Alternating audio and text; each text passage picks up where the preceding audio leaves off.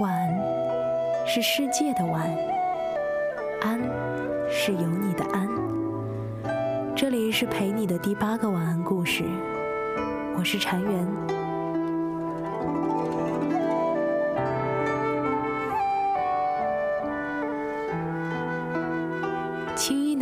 随着前面的人，眼神空空洞洞的往前走。在大片红色的彼岸花中，形成了这里唯一的一条路。旁边有条河，名忘川，河水深不见底。忘川之上架设了一座桥，每个人都要走过这座桥。一个老婆婆坐在桥上，给过桥的每个人递上一杯水。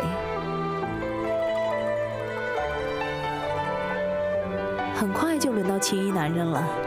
他顺从地接过婆婆手中的水，入了轮回。随后，一个年轻的女孩跌跌撞撞地跑来，她的眼中全是急切，她想要叫住青衣男人，但已经晚了。男人已经喝了孟婆汤，过了奈何桥。孟婆看着眼前的女孩子，递上了碗汤给她，女孩不肯喝。孟婆指了指旁边的三生石，说道：“你与他注定有缘无分。”三生石上只有女孩自己的名字。女孩不服气，孟婆指了指忘川：“只有这一个方法，跳进忘川，你们来生才有可能相遇。”女孩咬了咬牙，最后望了一眼青衣男子消失的地方，闭上了眼睛，跳进了忘川。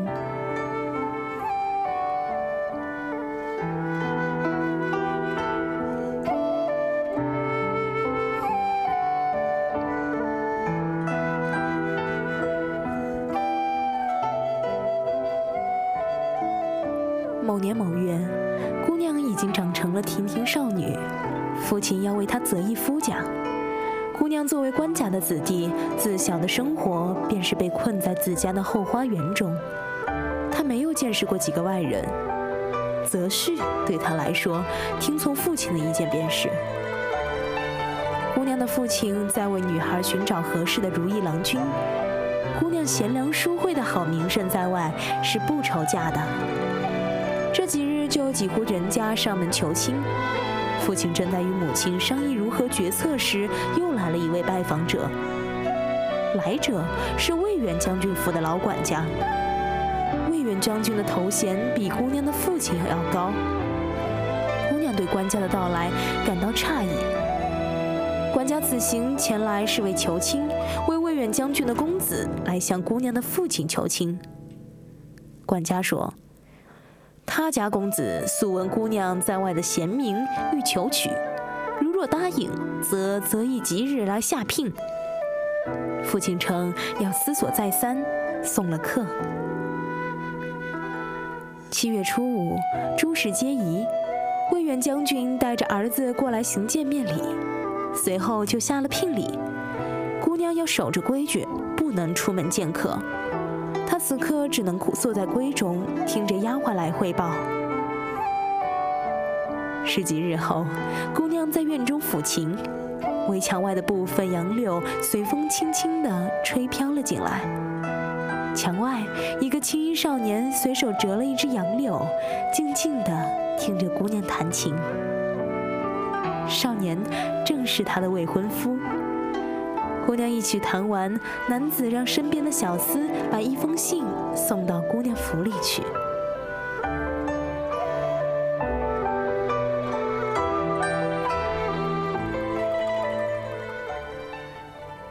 边关告急，少年要跟随他的父亲同去塞外征战。少年留了封信给姑娘：“春去秋又来，这场战争打了快一年半了。”姑娘最近眼皮老跳，少年已经很久没有给他来信了。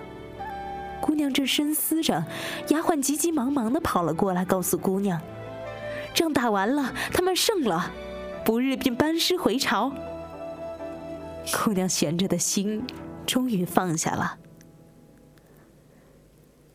队伍回城的日子，姑娘在院子里绣着夏衣。远处的人们欢呼声、马蹄踏月的声音隐隐传来。姑娘出神的望着，想透过围墙看看外面。恍然间，她的婢女来到了她的面前。她的父亲也过来了。父亲手上拿着一封带血的信。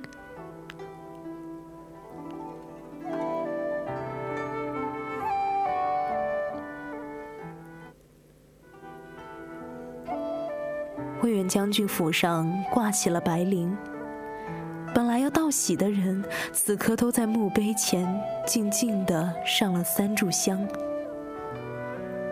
这天晚上，姑娘做了一个梦，梦在她不停地奔跑，想要追上前面穿着青衣的人，但怎样，她都追不上。然后她又看到了一块石头，石头上面只写着自己的名字。一日早晨，姑娘身着还未绣完的嫁衣，化了一个淡妆，平静地躺在床铺上。桌子上是那封带血的信，信上所书：若他日战死沙场，前日婚约，则当作废。望子得一良人，白头终老。底下还有一行清秀的字迹：“吾当与子同囚。”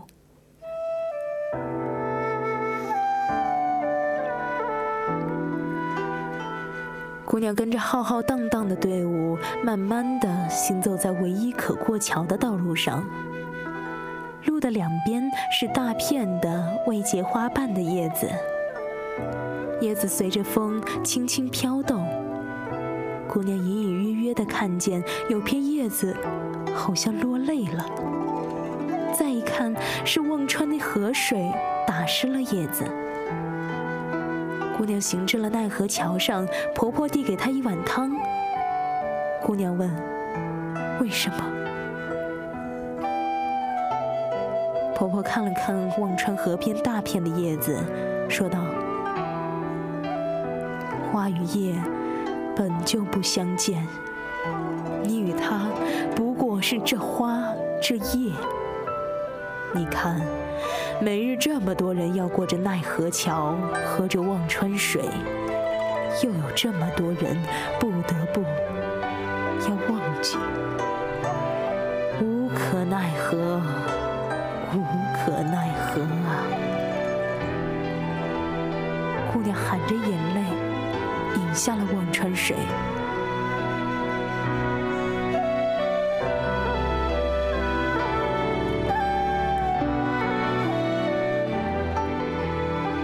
这一年，忘川河边的花儿又开了，大片大片的围起了这里唯一的路。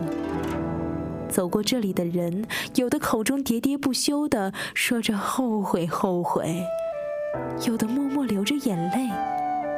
有的面无表情，彼岸花就这样一年一年的陪着这些人，直到花败，生长出叶子，叶落，再生出花。